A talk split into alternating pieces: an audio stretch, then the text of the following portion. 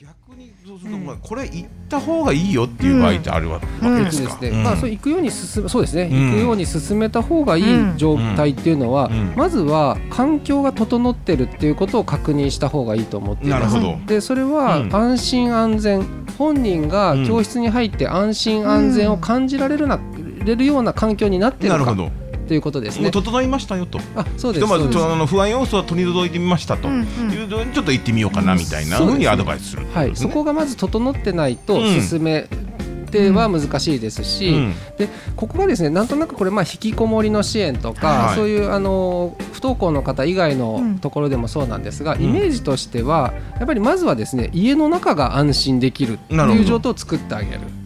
はい。やっぱりあの学校行けなくなったりすると、うんうん。家でも気まずいし、うんみたいな話でですね、うん。どう見られてるかとかあると思うんですけど、まずはやっぱり家庭内が安心できる状態になる、うん。でその次はですねやっぱり一歩外に出て、はい。学校のなんでしょうその保健室だったらいられるとか。あなるほど、うん居場所ね、はい。学校の中でもね。学校の中でうん。安心できるところを作る、うん。そしてそれを広げていくというような形で最終的にはクラスの自分の席が安心できるっていうふうに、あのイメージとしては持っといてもらう方ちょいちょいが段階踏んでいくわけですね。そうですね、ん。そうですね。そのためにこう結局褒めてあげたりとか、あのえーまあそうですね。褒めてあげたりこうしていこうかっていう相談をしていくっていうようなことになりますね。なるほど。まあその今褒めるっていう話もありましたけどそこもなんか難しいなってちょっと思うんですけど、はいはいはい。その辺でどういう感じのそのねあのスタンスでいればいいのかなっていう。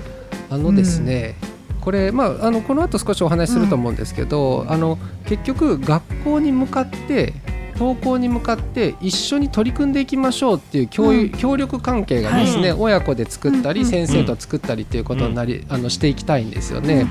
うん。あのーでそうなると,、えっと例えばですね、あのー学校に行くことを考えると緊張しちゃう中学生がいました、うん。その時に、まあ、僕らこうケアとかのとこでやるのは、うん。まあ、行かなくてもいいから、うん。朝に起きて制服だけ着てみようとかっていうわけですよ。なるほど。もうめっちゃ初期の段階かそうですそうらねですハードルの一番低いところからスタートしましょうってことですね。で、うん。もう切るだけでもやもやするんだけども、ででもそれは彼あの我々相談の中ではうん。一歩前に進んだうん。はい。取り組みになるじゃないですか、なるほど。もうその時はあよく頑張ったねうんっていうことで褒めてあげるうん。認めてあげるっていうような形を取っていくかなと思いますね。段階でうん。ちょっとずつ慣らしていくみたいなあ形そうですそうです。それはみんあの一緒で家族でやるね。そうですね、うん。非常にシンプルだと思いますけども。なんで行かないんだとかなんかそんなことでじゃなくって、あはいはい。オッケーオッケーってそこまでできたんならオッケーみたいなそんな感じですか？そうですそうです、うんうん。あのもう100%、うん。ご本人さんの方が行かないといけないと思ってますし、はい。頭の中はそれでいっぱいなわけですね。なるほど。うん。でなのでもそのそうですね。我々から専門家からするとやっぱりその階段がちょっと大きいんですよね、はい。明日には学校行こうとか、うんはい。それやっぱ難しくない、うんっていうところでで階段を作ってあげて、うん。それはですねやっぱ登れる階段にしてあげるっていうのも工夫急がね。た現状ですねやっぱりね。なだらかな階段にするスロープぐらいの勢いですねじゃあ靴下から始めようかみたいな。そんな感じですよね。いやだから本当に、あのい行かなくても、次の日の授業の準備しようかうん。とかを前の日の晩とかやるじゃないですか、そこからちょっと触れてみる、うん。うん行かないだけでもなんかやっぱ置いていかれてるとか、うんきっとね行かないというところでのストレスも感じてると思うのでそうですえね、ーその辺がねやっぱりこうご家族で、うん。そうですね。ね共有できてるといいですね。できれば理想ですよね、えーはいはいはい。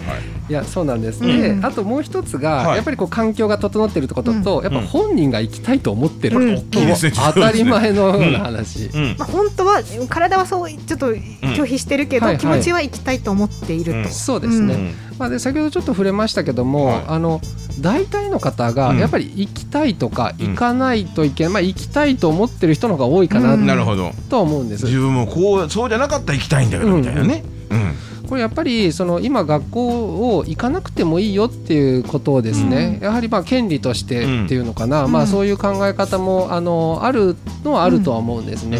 ただあの私たちその人間のコミュニケーションっていうのうん。はすごく強力な報酬なはずなんです。はい。例えば Facebook とかうん。Twitter もいいねボタンが押すとみんな注目するわけですよね。だからやっぱり人間によそのとある患者さんがおっしゃってたのが、うん。僕たちは人に傷つけられるんだけども、うん。人に救われるんだっていうこともおっしゃってて、うん。らやっぱりその環境に向けて、うん。その学校という環境に向けて一緒に取り組むっていうのは、まあ、大大枠の方針としては、うんあの間違ってないのかなとは思うんですよね。そうですよね。学校イコールその子どもたちが勉強する場ではなくってやっぱはい。人間関係も含めて、い。い、ろんなところを経験できる。ももちろん勉強もできいやもちろんそう。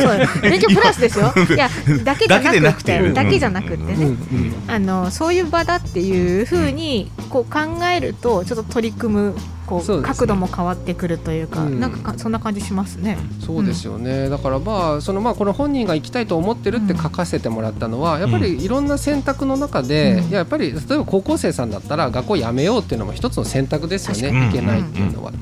だからまあそこはもちろん尊重した上で、まあ、ただ大枠の方針としてはその学校に向かっていこうっておおおおむねやっぱり話をしてると、まあ、うんそっちの方に一緒に取り組んでいこうねっていうことで大体の方が同意を得て進んでいけてるかなと思うので、まあ、こう書かせてもらった。うんでで結局、まあ、この辺りその本人が行きたいと思うかっていうのはうん。もうまさに関係といいますかね、まあ、先に一緒に取り組もうとかってこの,、はい。このこれまでのお話でもありますけども、協力して取り組む姿勢っていうのをきっちり示してあげる。家族間でね。そうですね、だから困ってるよねっていうところなん。ですが、うんここでですね、やっぱり自分も親なのでそう思いますけど、はいちょちょっとねやっぱり親の中にある、うん。こうしてほしいあうんこうあるべきっていう、あうん。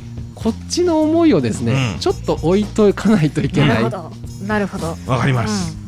うん。ちょっとで出がちですけどね。うん。そうなんですよね。ね。だからなんか言い方あれかもしれないけどちょっと諦めみたいなのも、はい。いやいい意味の諦めはね絶対いると思ってるんですよ。うん。うん、あのーそうあってほしいんだけどそれが本当にその人その子にとって、はいはい。ハッピーなことかどうかってまだ別問題なんですよね。そこは僕ら親世代がしっかりとうん。自分が認識しとかないとね。実は良かれと思って言ってることは全部間違いっていうことがうん。起こりうるのでそう気をつけたいですね。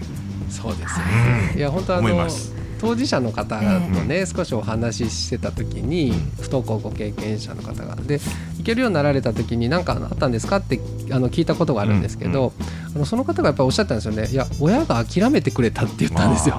あ。なるほうんど。だからそれでらまあわかります？その、ねえ。え詳細わかんないんですけど、やっぱそう思ったことがすごく楽になったっていうお話をされて、うん。そうですよね。なんか子供の立場からするときっと親御さんの期待にも応えたいっていう気持ちになっちゃうね。過度な期待っていうのがあるとえ余計しんどいんですよ。そうですようね。ん。でも小さい頃から言われてたとかねいろんなのが多分あると思うのででその一概にねあのご家庭によって全然違うと思うんですけど、はいまあねそういうのがちょっとこう色濃いそうですね。あの環境だとね。置いとめますよ。それやっぱりあの親御さんとお話ししてるとやっぱりちっちゃい頃からはもう順調だったのにみたいな。ん。でうん急に行けなくなってっていうなるとやっぱりそのマインドを切り替えるのはやっぱりとっても難しいことだと思いますのでそうですね。まあそのあたりも含めてあの相談していったりできたらなというふうに思っています。なるほど。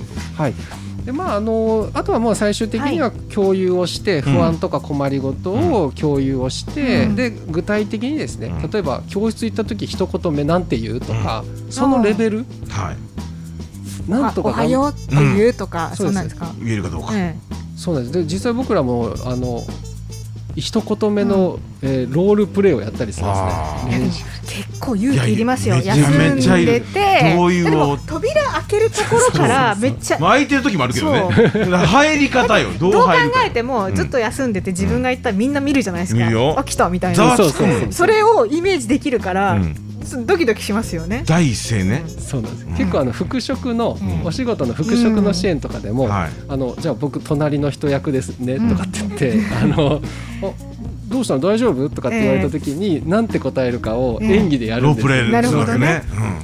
結構それは、うん。あの専門的にもやりますけど、あのご家族間で話し合えたりもするかなと思ったりいたしますので、うん。はい。確かにね、それやってるのとやってないのは全然違うかもしれないですね。ませんちょっと長くなっちゃって。